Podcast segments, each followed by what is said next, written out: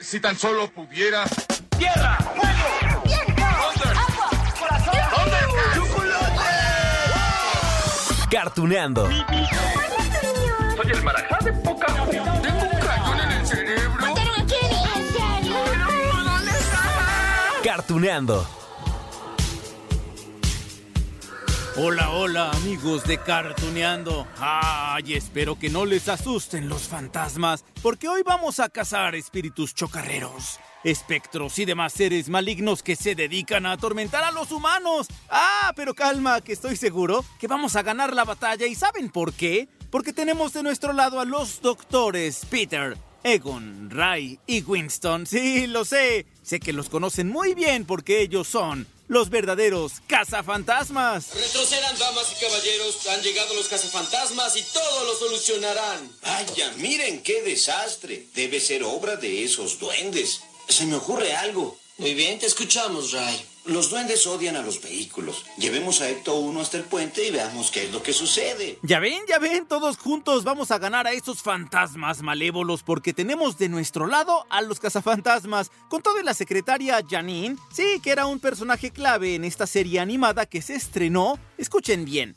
el 13 de septiembre de 1986 en Estados Unidos. Hola chicos. Hola, Janine. ¿Cómo está la secretaria más bella de todo el mundo? Cazafantasmas, si aparece un espectro, llámenos de. No, señora, habla con los verdaderos cazafantasmas, no con fantasmas S.A. Por supuesto, amigos de Cartuneando, para hablar de la serie animada de los verdaderos cazafantasmas, habrá que remontarnos primero a 1984, el año en el que se estrenó la película Ghostbusters, sí, los cazafantasmas, que tanto éxito tuvo con el público y las críticas que bueno, tuvo una segunda parte en 1989 y además regaló a todos los amantes del cine y la música una de las canciones de películas, pues, pues sí, no más representativas. Se la saben, ahí les va. En nombre de esta ciudad y sus habitantes, condado y estado de Nueva York, les ordeno cesar toda actividad sobrenatural y volver enseguida a su lugar de origen o a la más cercana y conveniente dimensión paralela. ¡Amo este lugar!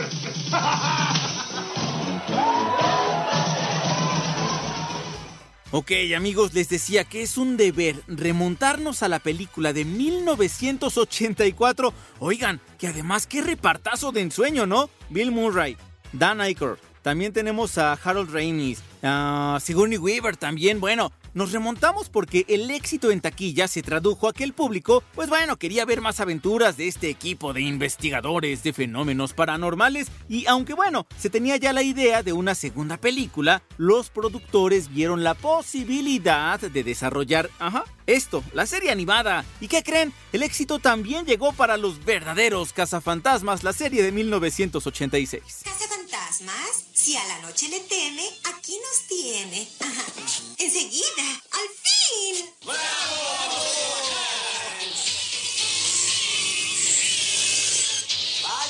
maravilloso volver a trabajar. ¿A dónde vamos? A una casa embrujada. Chispas, otra casa embrujada. Oye, vaya éxito, ¿eh? Porque bueno, la serie duró 6 años en la televisión, tuvo 140 capítulos repartidos en 7 temporadas de episodios y además obtuvo una nominación a los premios Emmy, bueno, a lo mejor de la televisión en Estados Unidos. Ah, sin contar que también marcó la pauta para una serie de cómics que se vendió ah, por allá de los años 80. Y bueno, también la premisa en todos los casos es la misma, capturar fantasmas que acechaban en casas, en calles, en edificios y en todos lados. Escuchen, fantasmas abominables, ha llegado su fin. Salgan con sus sábanas en alto.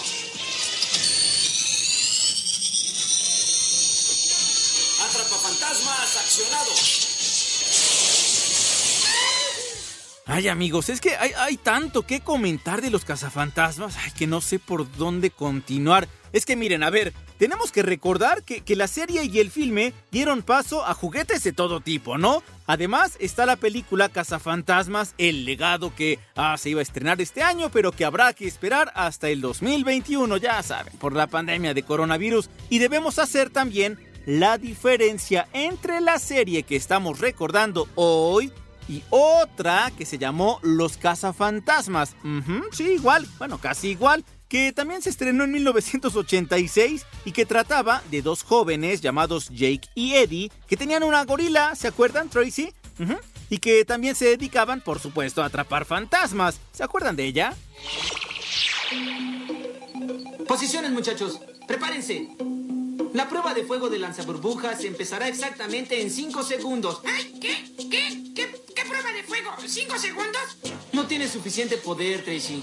Ya está, con eso debe bastar. Bueno, bueno, bueno, ya, ya que estamos en este punto de hacer la diferencia entre las dos series, les cuento un poco más al respecto. Lo que pasa es que miren, en 1975 había una serie cómica de televisión con actores de carne y hueso, ya saben, una botarga de una gorila que llevó por nombre la serie Los Cazafantasmas. Quizá algunos de ustedes recuerden porque también la transmitieron en México. Es más, aquí se las recordamos, sonaba algo así.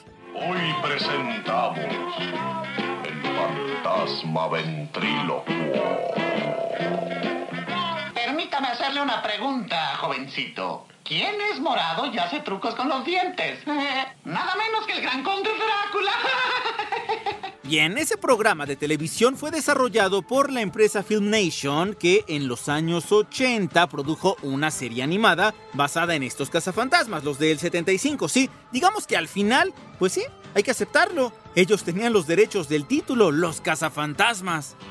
Changos, monos y gorilas, ya es tarde. Y, y estoy muy cansado, muchachos. Quisiera dormir. ¡Al ataque, cazafantasmas! Ah, solo que eso ocasionó un pleito en 1986 con Columbia Pictures, ¿sí? Que había producido ya su propia serie animada, basada esta entonces en la película de 1984, ya les decía, ¿no? Y bueno, debido a esto, Columbia y Dick Entertainment se vieron obligados a utilizar el nombre Los Verdaderos Cazafantasmas para dicha serie, para hacer la diferencia. Unos entonces quedamos los cazafantasmas, los del gorila Tracy y los otros, los verdaderos cazafantasmas. ¡Oh, qué miedo! Con la escasez de gas que hay, ese pajarraco desperdiciando fuego. Ah, ¿Qué les parece si lo contratamos para rostizar pollos? Tracy, lo que debemos hacer es elevarnos y luchar contra ese monstruo allá en el aire. ¿Elevarnos? ¿Con, ese animal allá arriba? Bueno, lo que pasó fue que los verdaderos cazafantasmas tuvo, pues ya saben, el apoyo mediático de la exitosa película que dio origen y bueno, se logró mantener al aire por cinco años, ya les comentaba, mientras, ah, que los otros cazafantasmas, los del gorila, pues apenas sobrevivieron tres meses. Mm, perdieron la lucha contra el rating, contra la competencia, pues únicamente tuvieron 65 episodios, bueno, únicamente entre comillas, vaya, sí fueron bastantes, 65 capítulos, que sí, también los vimos aquí en México. Gracias, pequeña rata. Digo, vampiro. tu será recordada siempre. Muy bien, Premier Malvado. Cuéntanos de qué se trata esa buena acción. Bueno, sí, después de ser eh, durante tantos años tan maravillosamente malo. Ah, ya avanzamos, amigos de Cartuneando. Aclarado el punto anterior, continuamos con las aventuras de Peter, Egon y Ray. ¿No? Bueno, se los presento ahora mismo. Ellos son eh, tres parapsicólogos, sí, que fueron expulsados de la Universidad de Columbia en Nueva York debido a que sus estudios y prácticas eran, digamos, poco ortodoxos, ¿no? Lo que pasa es que los tres, sí, son inteligentes, comienzan su propio negocio trabajando en cazar fantasmas justamente, en investigar fenómenos paranormales usando tecnología sofisticada para capturar esas manifestaciones ectoplasmáticas. ¿Ecto qué? Bueno, Fantasmas, apariciones de espectros, espíritus chocarreros de todo tipo. Ah, que ellos nos cuenten. Dime, ¿qué pasó? La guía de espíritus Toben cataloga a Ke como un espíritu de enorme poder al mando de una legión de fuerzas malignas. Su meta es invadir y conquistar el mundo de los vivos. ¿Y podría tener éxito? Bueno, y como el negocio de Peter, Egon y Ray resulta próspero, pues contratan primero a una secretaria, ¿no? A Janine, y reclutan a otro joven, sí, para que los ayude en esta difícil tarea de cazar fantasmas. Él es Winston, y así es como se conforma el equipo que vimos en la serie animada, pero desde antes, hay que recalcarlo, en la película de 1984. No parece estar hechizada. Yo se los advertí. Estoy captando una fuerte actividad fantasmagórica en el interior. Estupendo, sí hay fantasmas. Te aconsejo que no te emociones demasiado. Pero qué cosas tan feas. Y con F mayúscula. Ok, ok, nos falta un integrante verde y famoso en este equipo, ¿verdad? Es que bueno, no hemos platicado de él, se llama Pegajoso, que fue bueno, ¿qué les cuento? Tan popular que después le hicieron su propia serie de televisión, ¿qué tal? Pero bueno, aquí en Los Verdaderos Cazafantasmas era algo ah, parecido a una mascota, era juguetón, era travieso, de vez en cuando hay que aceptarlo, metía en aprietos a los protagonistas, pero ah, siempre lo perdonaban porque era pues sí, de esos cuates que caen bien.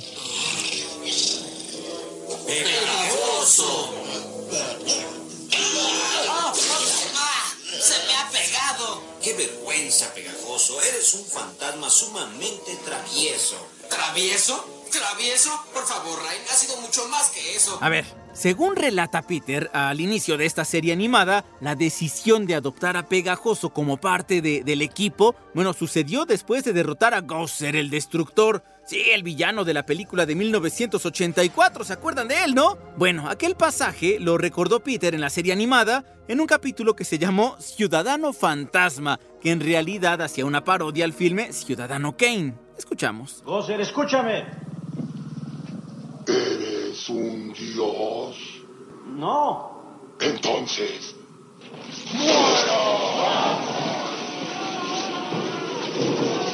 Ha llegado la hora de actuar. ¡Ay, qué miedo! Pero claro, los cazafantasmas vencieron. Solo que tuvieron que deshacerse pues de sus uniformes porque estaban contaminados con el ectoplasma del dios sumerio. ¡Ah! Al mismo tiempo descubrieron que Pegajoso se había fugado de la unidad de contención de espectros. Al ratito les cuento de toda la tecnología, ¿eh? No se me vayan. Y al principio, bueno, intentaron capturarlo a Pegajoso, encerrarlo, pero Ray, ¿sí? Ray simpatizó con él y decide defenderlo. Y sí, se convierten en buenos amigos de, este fantasma verde. Es que es buena onda, les digo. Sabes, entrenándote un poco haría de ti un mecánico de primera. Está bien, hazlo. Chispa se me escabulló. Ya sabes, el tipo ese verde, la cosa esa, quien quiera que sea. Necesitas un nombre, solo para molestar a Peter. ¿Qué tal si te llamamos Pegajoso? ¿Pegajoso? Ay, es que, aunque es buena onda ese pegajoso, al principio le cayó mal a Peter, ¿eh? Sí, digamos que ah, le costó trabajo adaptarse a él porque decía que solo traía problemas al equipo. Ah, pobre pegajoso, inclusive un día se tuvo que escapar, sí, del cuartel. Ah, pobrecito. Hace días que venimos organizando esta fiesta. Significa mucho para nosotros, para Winston, y tú tenías que arruinarla. No existe disculpa, pegajoso. Desde el primer día en que te vi, lo único que has ocasionado son problemas. ¿Por qué no nos haces un favor, pegajoso? ¡Lárgate de aquí! Es lo que pienso. Qué malo es Peter, pero bueno, después recapacitó con su actitud y ya se llevaron mejor, Pegajoso y él, todo el equipo, es más, hasta le organizó una fiesta de bienvenida al comelón de Pegajoso. Ah, porque sí, uno de sus principales problemas era que siempre, siempre, siempre quería comer, se comía todo lo que encontraba. Bueno, eso está mucho mejor, claro. Basta de arrumacos. Vamos a comer. Recuerden que la celebración es doble. ¿Qué? ¿Qué? Ay, no, no, no. Perdón, perdón, pero estaba muy sabroso. No te preocupes, pegajoso. Como podrán notarlo, amigos, tanto la película original, ¿no? La de los cazafantasmas, sí, la de 1984, como la serie animada, mezclaban el tono oscuro y siniestro con un toque gracioso. O bueno, al menos así fue en las primeras cuatro o cinco temporadas de la serie, porque, ah, los villanos eran fantasmas de todo tipo, y aunque algunos daban risa, pues otros estaban basados en leyendas urbanas, en novelas famosas. No soy Peter, asquerosos humanoides. Soy el poderoso Gay. No, no es cierto. Soy Peter. Peter Bagman. Intenta defenderse. Pero no soportará semejante presión. Ah, todo esto hizo que los verdaderos cazafantasmas se convirtieran en una de las series animadas más exitosas en Estados Unidos en los años 80, ¿eh? Y la recordamos hoy. Es más, obtuvo una nominación y ya les comentaba hace rato para un premio Emmy a la mejor serie animada. Es que, ay, les digo amigos de Cartuneando, se anotaron un 10 para mí. Para mí, yo sé que para ustedes también, en usar monstruos de la mitología, de la cultura popular. Incluyeron a, Sandman, sí, que es este ente que acecha a las personas mientras duermen. Lo- lo- los fantasmas también estaban allí, o por ejemplo los de Scrooge, sí, los de la Navidad, recordando a Charles Dickens, allí estuvieron. O, los clásicos vampiros, lo- los zombies, los hombres lobo. bueno, y esto me encanta de verdad, pero así con mayúsculas, ¿eh? Tulu. Ay, esa entidad cósmica representada por el escritor estadounidense Howard Philip Lovecraft. Sí, estuvo allí en Los Cazafantasmas. Ahí va.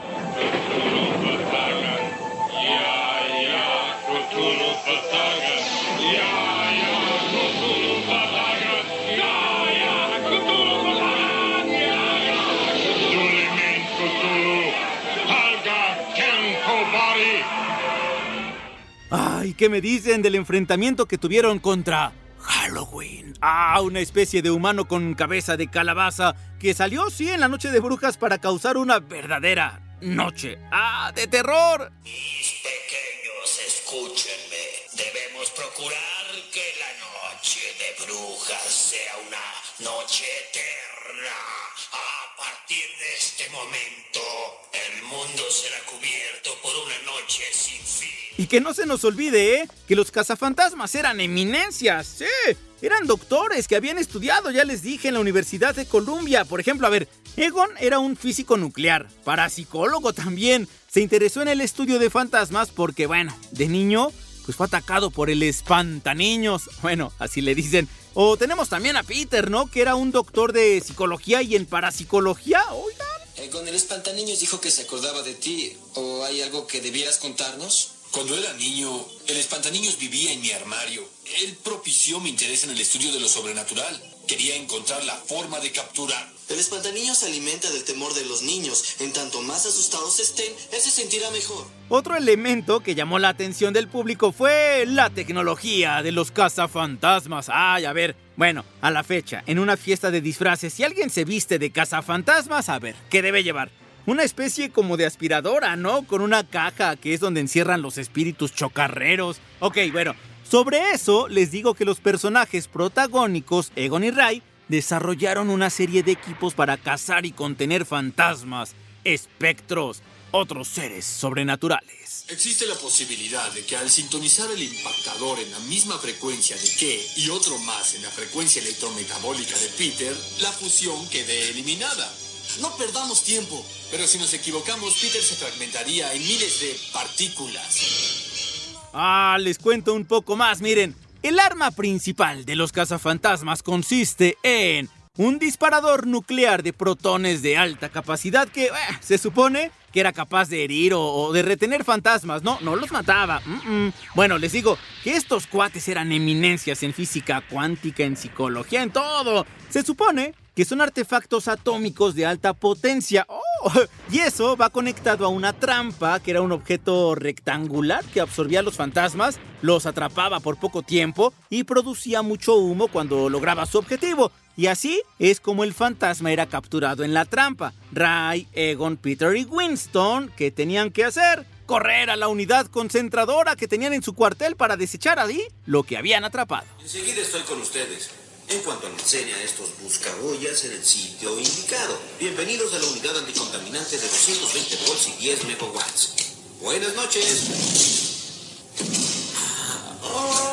¡Uh! ¡Cuánta ciencia, amigos! Bueno, ciencia ficción, fantasía y todo. Se supone que esa unidad concentradora era una especie, sí, una especie de puerta que conectaba con otra dimensión fantasmal infinita, repleta de tinieblas y, y piedras flotantes. Ah, y allí vivían los fantasmas, ajá, y demás seres malvados. Veamos si entendí. Conectaremos nuestro equipo de protones a la bomba para aumentar su carga explosiva, ¿de acuerdo? Correcto. El efecto de la implosión hiperespacial podría sellar permanentemente los dominios del espantaniños.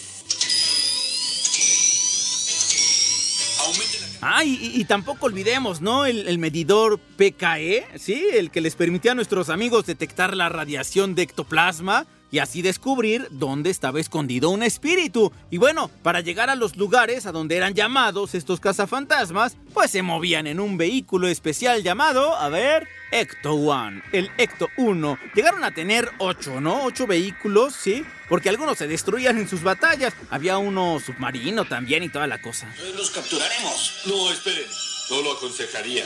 En caso de que pudiéramos capturarlos, como sugiere Ray, a riesgo de que destruyan a Ecto 1, situación por demás probable, los rayos podrían convertir en piedra a los duendes o... Ok, Egon. Las partículas de los rayos podrían darles más poder. Ah, estoy seguro, ¿eh? Que esta serie ah, daba miedo a algunos niños en los años 80 y 90. Pero...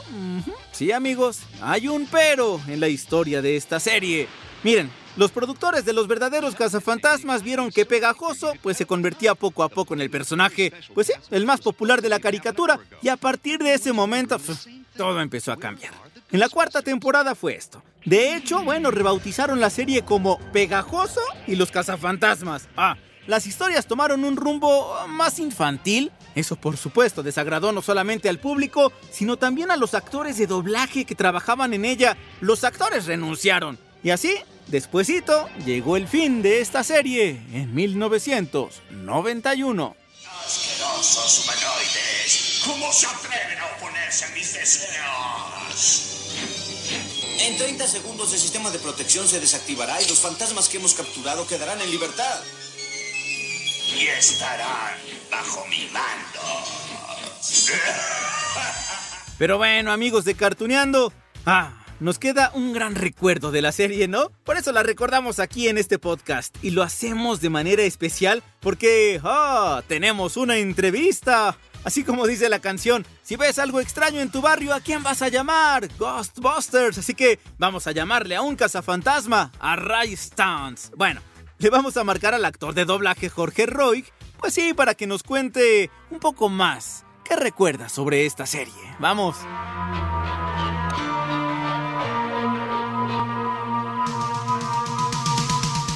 Bien amigos de Cartuneando, yo les decía que vamos a hablarle a un cazafantasmas, ¿no? Así como dice la canción, si hay un problema en el barrio, ¿a quién le hablas? A ver, a los Ghostbusters. Y vamos a hablar con uno de ellos, precisamente que es Ray. En realidad vamos a hablar con el gran Jorge Roy, este actor de doblaje, gran actor de doblaje que lleva muchísimos años de trayectoria, esposo de Rocío Garcés, que ya también hemos platicado con ella. Bueno, en realidad hemos platicado con los dos, pero hoy vamos a platicar un poco más a profundidad con don Jorge y le agradezco muchísimo que nos tome la llamada. ¿Cómo está don Jorge? Muy bien, muy bien, Lalo. Muchísimas gracias. No, hombre, Gracias muchas por- gracias. Por acordarte de nosotros. Mucho gusto de estar contigo. No, hombre, uno aquí siempre acordando de, de su talento, recordándolo, disfrutándolo también, que bueno, hay que decirlo, nada más para que ustedes también, pues, eh, admiren más el trabajo que hace don Jorge. Él ha hecho a Carlos Finster, ¿no? De, de Rugrats, a Miguel Ángel en Las Tortugas Ninja, a Ray, obviamente, en Los Cazafantasmas. Trabajó también en la película de Los Cazafantasmas, en este doblaje eh, de 1984. Ha trabajado a- 84, también al señor Miyagi, es el abuelito de Goku, el abuelito de, de Yu-Gi-Oh! también, bueno, de, de todo mundo. Ha hecho muchísimo. Exacto. Sí, sí, sí. Monterrey Jack, de los rescatadores. A Tiger. Ah, sí, sí, sí. A Tiger. Wow. Oiga, don Jorge, ¿y, y qué me cuenta sobre los cazafantasmas que estábamos platicando en este capítulo? Que como es una serie de, pues 1986, ya llovió, pero seguimos recordando con tan, total agrado y aparte seguimos esperando pues eh, nuevas producciones, ¿no? Ahí viene una película, por ejemplo, es de ese tipo de, de historias que se nos han quedado pues muy marcadas. Sí, sí, ya se hecho un clásico, ¿no? Un- es un clásico, por- por- uno, como quiera que sea, fue algo original en la época en la que salió, ¿no? Entonces eso hizo que se quedara muy marcado en el gusto de la gente, ¿no? Por eso, inclusive después por eso, eh, llegó la serie de dibujos animados pues, más tarde y la Casa Fantasmas 2, ¿no? También, ¿no? Sí, exacto. ¿Trabajó en las tres producciones usted? Sí, sí, sí. Wow. ¿Cómo no amar a los personajes, no? Cuando está uno tanto tiempo con ellos, porque bueno, recordábamos eh, en Estados Unidos, pues fueron cinco años de capítulos de la serie animada, pero pues seguramente eso a usted le representó también conocer a profundidad a estos personajes eh, por muchos años también. Sí, claro, claro. O sea, en las caricaturas, pues realmente nos divertíamos mucho, éramos cuatro muy buenos compañeros, muy, no, no, ahora sí que no, no porque me las dé yo, pero muy hábiles, entonces este le, agarrábamos perfectamente bien el, el modo a cada uno de nuestros personajes. Éramos Pedro de Aguillón, un maravilloso actor de doblaje, Martín Soto, no, no puedo decir menos de él, y en paz descanse mi compañero Luis Alfonso Mendoza, ¿no? Y un servidor. Entonces los cuatro gozábamos, gozábamos realmente eh, hacer cada capítulo, ¿no? Oiga, aparte, eh, en este capítulo hemos estado recordando justo pues toda la trayectoria de los cazafantasmas y comentábamos que la caricatura pues seguramente asustaba a algunos niños de los años 80 y 90 porque recordaban monstruos de la literatura, recordaban monstruos de la cultura popular y, y yo creo que a ustedes también hasta les eh, servía todo esto, ¿no? Es decir, conocían todo esto, estos monstruos y a veces hasta conocían más sobre los libros y eso también creo que enriquece cuando un actor de doblaje se mete a final de cuentas en un personaje, ¿no, don Jorge? Claro, claro. Bueno, yo, yo al menos, yo soy muy curioso, ¿no? Entonces, si digo algo o si voy a decir algo, eh, me gusta saber por qué lo voy a decir o por qué lo dije, ¿no? Entonces, a, a, averiguar, ¿no? Para no decirlo a lo, a lo, ahora sí que a lo tonto, ¿no? Entonces, uh -huh. trata uno de ilustrarse, ¿no? Para, para saber de qué está uno hablando, ¿no? Hemos... El conocimiento de, de, la gente de la que hablábamos, pues es, es importante, ¿no? Fíjese que yo cuando uh, platico con usted y con su esposa, que por cierto, también Rocío Garcel trabajó en Los Cazafantasmas, porque ella hizo a Janine. A Janine, la secretaria, sí. Es decir, sí, era sí. un trabajo en familia. Exacto, sí, sí, sí. Oiga, y en esa época sí realmente era en familia, porque en esa época sí podíamos estar todos en el, en el no, no podíamos, teníamos que estar todos en el atril, ¿no? Oiga, sáqueme de una duda. ¿Ustedes eh, también, bueno, su hijo también trabajaba en esta serie? ¿Llegó a trabajar? Podría haber salido haciendo algo, no me acuerdo, ¿eh? No recuerdo. En el largometraje creo que sí salió, sí, sí hizo algo mi hijo, pero en las caricaturas no me acuerdo. A lo mejor algún algún invitado en alguna ocasión sí pudo haber sido él, ¿no? Oiga, eh, don Jorge, ¿usted qué nos podría comentar sobre el gusto de los cazafantasmas? Hemos estado platicando aquí, por ejemplo, de Pegajoso, ¿no? Que era uno de los personajes muy populares. Hemos platicado, por ejemplo, también que hay personas que se disfrazan de cazafantasmas y arman por allí, pues, estas armas que ellos tenían. Y hemos hablado de las películas que, bueno, se han hecho hasta refritos. ¿A usted le gustan estas películas de, de, de ciencia ficción, de misterio y todo esto? Sí, como no, sí, sí. Sí me agradan, eh, o sea, desafortunadamente poco tiempo tenemos ya de, de, de, ver cine, ¿no? Pero cuando hay posibilidades que uno no tiene nada que hacer y se encuentra uno algo de eso en la televisión, pues lo puede uno disfrutar con gusto, ¿no? Ahora, de, de esas personas que, que se disfrazan, eh, hace poco nos hicieron un este un homenaje uh -huh. y este inclusive iba mi compañero en paz descanse, Luis Alfonso, Pedrito y yo fuimos los que fuimos y mi mujer y este y eh, se trataba de que era un homenaje a nosotros, a los cazafantasmas, y la gente, toda la gente, iba disfrazada de cazafantasmas. Wow. Fue algo muy bonito, muy bonito, muy lo, lo, recordamos con mucho cariño, mucho gusto. Sí, sí. Qué Todos hermoso. llegaban ¿eh? con sus, como dices, ¿no? Con sus armas ahí, su ropa, sus trajes de, de, de cazafantasmas, preocupada la gente, ¿no? De, de, asemejarse lo más posible, ¿no? A, a, a los originales. Wow, me encanta, me encanta sí. todo lo que está platicando don Jorge. Amigos y de los cazafantasmas, hay mucho que recordar, pero hay mucho que esperar entonces, ¿no? Ya les comentaba hace rato, hay una película que tendríamos que haber visto pues ya desde hace un par de meses aquí en México, pero que habrá que esperar entonces para el próximo año. Por lo pronto, mantengámonos en salud. Hay que recordar estas series tan padres que bueno, ah, nos llevan a nuestros años de infancia, de juventud, los cazafantasmas. Ahí está, amigos. Yo mientras tanto les dejo un beso, les dejo un abrazo, según quieran, según corresponda. Nos escuchamos en la próxima de Cartuneando.